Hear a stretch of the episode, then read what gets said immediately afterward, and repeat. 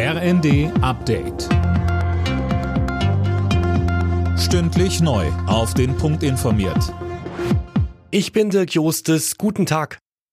Nach der Einigung des Vermittlungsausschusses sollen Bundestag und Bundesrat morgen über das Bürgergeld abstimmen. Thema war die Reform aber schon heute im Bundestag. In der Debatte über den Etat von Sozialminister Heil, Gesine Lötsch von der Linkspartei sagte. Das Bürgergeld enthält einige Verbesserungen und darum haben wir im Bundestag das Gesetz auch nicht abgelehnt. Doch das Vermittlungsverfahren hat das Gesetz nicht besser, sondern schlechter gemacht und das ist schade, meine Damen und Herren. Wie können die hohen Strom- und Gaspreise in Europa bekämpft werden? Darüber sprechen heute die EU-Energieminister. Neben kurzfristigen Maßnahmen geht es auch um schnellere Genehmigungen für Solaranlagen. Einer der größten Streitpunkte könnte ein von der EU-Kommission vorgeschlagener Gaspreisdeckel im Großhandel werden. Der ukrainische Präsident Zelensky hat die russischen Luftangriffe auf das Stromnetz in seinem Land scharf verurteilt.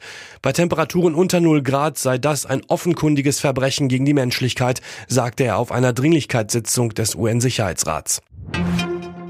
Zwei Tage nach dem Erdbeben in Indonesien ist ein Kind aus den Trümmern gerettet worden. Rettungskräfte befreiten einen sechsjährigen Jungen aus einem zerstörten Haus. Die Rettungskräfte hoffen nun, noch weitere Überlebende zu finden.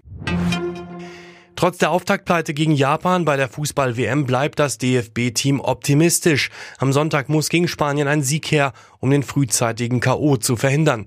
Bundestrainer Hansi Flick glaubt, dass seine Truppe das Zeug dazu hat, sieht aber nach dem Japan-Spiel natürlich Verbesserungsbedarf am Ende, wenn man ins Detail reingeht, einfach nicht so, wie wir uns das vorstellen. Und an den Schrauben müssen wir letztendlich drehen und müssen versuchen, die Dinge besser zu machen. Und da haben wir wirklich viele gute Szenen, die wir der Mannschaft auch zeigen können, mitgeben können und mit Blick auch auf äh, Spanien. Wir haben keinen Schuss mehr frei, sondern der Fehlschuss, den hatten wir jetzt gestern. Und so müssen wir das Ganze angehen.